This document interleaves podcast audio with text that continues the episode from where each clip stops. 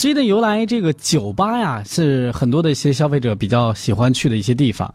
到酒吧之后，你可以完全不顾及对方是谁，或者是你对面的人是谁，你只需要坐在那里，然后呢，一个人静静的享受自己的思考自己的问题就 OK 了，是吧？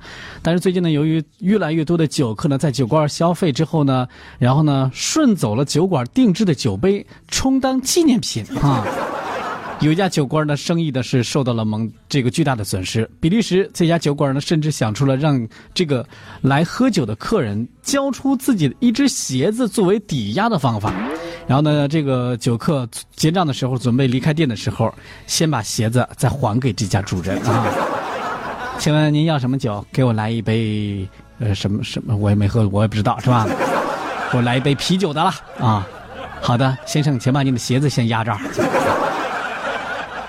万一这个酒馆的客人脚特别臭，这个酒馆还能待吗？不过依照这家位于根特的酒馆的老板，呃，这个德费里安他的说法，他说一个客人一些客人呢，宁可光着脚离开，也会把酒杯带走作为纪念品啊。所以说，我们接受任何种类的鞋子，但是我们发现夹脚的鞋子不如啤酒杯值钱。即便想出这样的法子，他们还是把酒杯给顺走。